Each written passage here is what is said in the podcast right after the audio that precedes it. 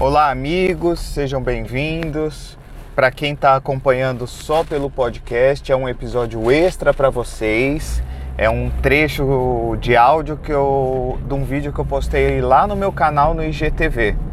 Para quem tem interesse de ver o vídeo, IGTV ou pelo acesso via Instagram, é o arroba drdenisw.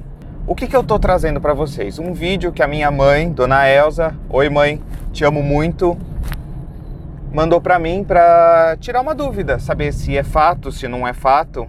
Então, segue para vocês aí o vídeo. Bom, pessoal, é, desculpa aí que eu tô um pouco rouco ainda, né? Mas eu quero contar a minha experiência que eu passei, né? Nessa situação aí difícil. Eu fui ao médico, não tive condições de ficar lá porque não tinha oxigênio, não tinha leito, né? Aí minha esposa me trouxe, né, para casa. Aí o que, que ela pensou? Se o inalador dá para ajudar as crianças, alguma coisa, o que, que ela fez? Ela pegou esse inalador aqui, ó, entendeu? Adaptou, né? Adaptou aqui nessa garrafa, aqui, ó, ela adaptou, colocou essa mangueirinha até o fundo, colocou água. Aí ela comprou esse, esse bichinho aqui, que eu não sei dizer o nome, né? Comprou isso aqui, que coloca no nariz. Aí ela colocou também aqui, ó. Certo? Sendo que esse que vai pro nariz, né? Esse que vai pro nariz, ele não chega até o final, entendeu? Ele só chega até aqui nessa garrafa. Aí o que que ela fez? Colocou o, o siliconezinho aqui, vedou, né? Encheu a garrafa de água até aqui. Aí o resultado que acontece, vou mostrar para vocês. Eu vou ligar aqui, ó. Ligou. Aí o oxigênio sai aqui, ó. Entendeu? O oxigênio sai aqui. Se você observar, se você observar, ó, ele mexe com o algodão. Entendeu? Isso aqui coloca no nariz e foi assim que eu comecei a respirar melhor. Porque abaixo de Deus, né, essa ideia da minha mulher, entendeu? Foi aí que eu comecei a respirar. Não precisei de respirar em aparelho de hospital. Foi feito aqui em casa mesmo, que a minha esposa fez. Passei quatro dias respirando por esse aparelhinho aqui, entendeu? Aí, graças a Deus já estou bem. Espero que essa nossa ideia aqui ajude alguém aí, que se você achar a ideia boa, você pode repassar para outra pessoa, beleza? Então, para quem acompanhou o vídeo, já tá fácil. Para quem não acompanhou o vídeo, eu vou narrar o que, que aconteceu. O rapaz está filmando a mesa com um nebulizador, nebulizador igual aqueles que criança usa para medicação de asma, ligado a mangueira dele numa tampa de uma garrafa PET de refrigerante, com metade dela cheia de água, e um segundo a cânula saindo da tampa e indo para um catéter nasal. Catéter nasal é aquela mangueirinha com duas pontinhas que você encaixa nas narinas, usa muito em hospital, usa muito em paciente que usa cilindro de oxigênio. Ele narra que teve suspeita de Covid, foi para o hospital, não, não conseguiu ficar internado, estava com falta de ar. E aí foi para casa e a esposa bolou essa gambiarra, dizendo que durante quatro dias foi isso que o ajudou a respirar melhor. Ou seja, ele está dizendo que o aparelho de nebulização tem a mesma eficiência do cilindro de oxigênio do hospital. Tá errado, não serve. O que ele teve foi uma melhora psicológica, porque ele estava recebendo um ar mais úmido por conta do nebulizador. E eu vou explicar o porquê. Como funciona a oxigênio-terapia no hospital?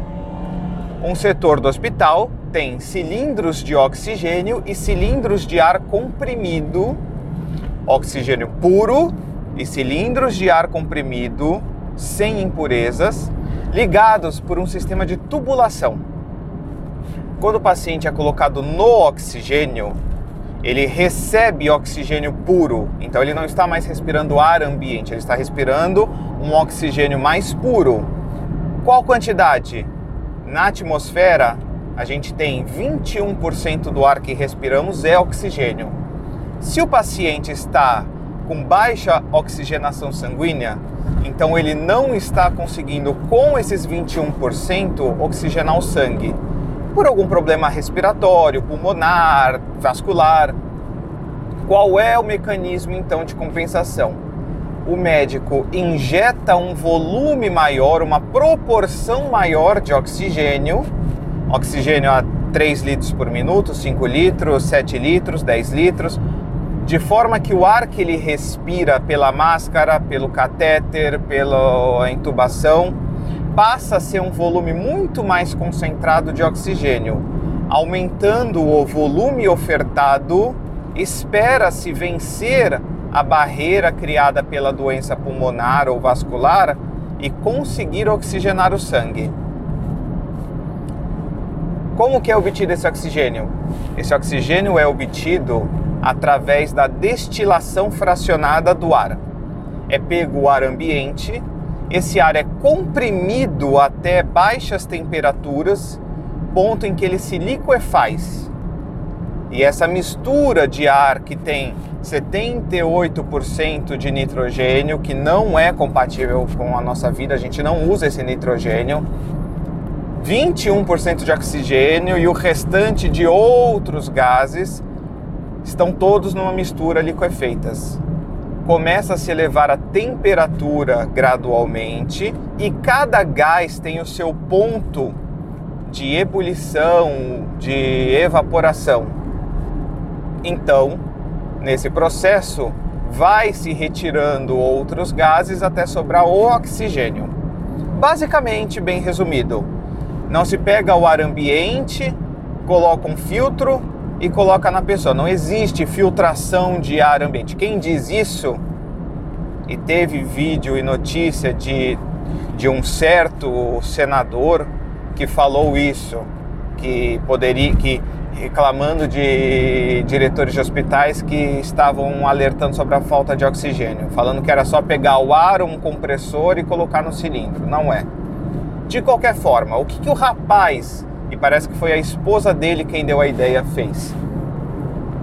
Ligou o nebulizador numa garrafa de água, porque quando você tem um respirador você pode ter um selo de água, mas isso é uma questão mais técnica, no catéter e vedou com silicone, silicone industrial, silicone de trabalho, aquele silicone que você vê da pia.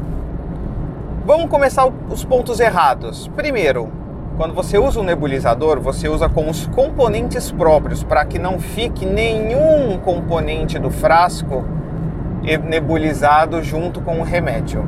Nebulizador é usado para remédio, Berotec, Atrovente para quem tem asma. Como funciona o nebulizador? Você tem um transdutor, é um, é um componente, é um sensor que emite ondas ultrassônicas e que vibram a água a solução, o líquido, até ele criar microgotículas mais leves que o ar e o paciente inalar essa medicação.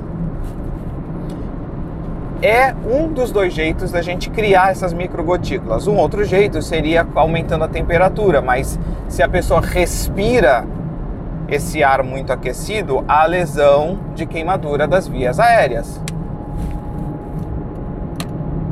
Então, esse sensor de ultrassom, que é um sensor da mesma classe, da mesma família que o sensor de ultrassom que faz exame de pedra no rim, pedra na vesícula, para ver o feto dentro do útero da mãe. Esse sensor. Só que ao invés dele emitir a onda e pegar o eco, nesse caso ele só emite uma onda ultrassônica muito rápida, de forma a vibrar a água e ela virar microgotículas.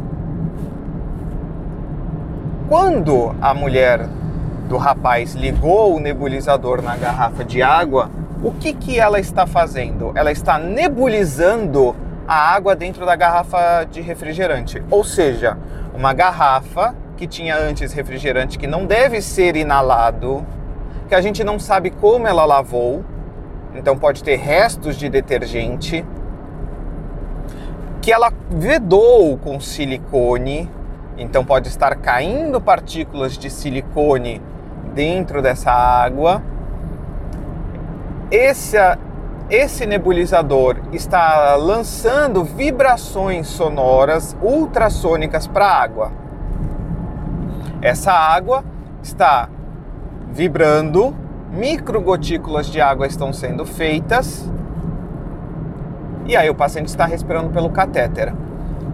Voltando ao início, qual é a intenção da oxigênio terapia? Dar uma maior proporção de oxigênio para o paciente. Para isso, você tem que ter uma fonte de oxigênio, um cilindro. O que o nebulizador está fazendo? Vibrando a água e o ar. Não existe acréscimo de oxigênio nessa situação está simplesmente umidificando o ar que a pessoa respira. E aí a gente chega num ponto crucial. Eu não sei qual era o estado de saúde do rapaz, o quão grave era a falta de ar dele. Eu parto do princípio lógico de que, se ele foi mandado para casa e ele está vivo para comentar este vídeo, é porque então ele não tinha uma necessidade de oxigênio terapia. O corpo dele não estava deficiente de oxigênio, então não havia por que entubá-lo ou colocá-lo num catéter de oxigênio, já que estamos enfrentando o colapso da saúde e a falta de oxigênio e leitos. Vamos priorizar os pacientes que estão mais graves. Se ele conseguia com ar ambiente oxigenar e tem que ser qualquer coisa acima de 91, 92% de oxigenação sanguínea, dá para ficar em casa. O que houve ao receber ar hidratado ele tem uma sensação de melhora na capacidade respiratória, porque as vias aéreas ressecadas, elas funcionam mal. O ser humano ainda respira, mas passa desconforto. O ar tem que ter um certo grau de umidificação. Por isso que quando a umidade relativa do ar é baixa, causa transtornos respiratórios. Então o que ele teve foi um efeito placebo. Eu gostaria que vocês compartilhassem esse vídeo com essa explicação. Acessem o Digressão. É um podcast que eu faço de graça para todo mundo. Quem está ouvindo pelo podcast, sim, é um episódio extra. Ainda vai ter o um episódio de sexta. Gostaria que vocês também acessassem o IGTV. Eu só te... Esse vai ser o terceiro vídeo de lá, mas eu estou tentando propagar é, informações reais se eu tiver acesso a qualquer informação real, eu vou recompartilhar no meu IGTV. Fiquem em paz, gente. Aproveitem o vídeo, passem para todo mundo, para todo mundo saber que isso não funciona. Um forte abraço para vocês. Mãe, um beijo. Obrigado por mandar o vídeo. Tá aí uma explicação mais detalhada.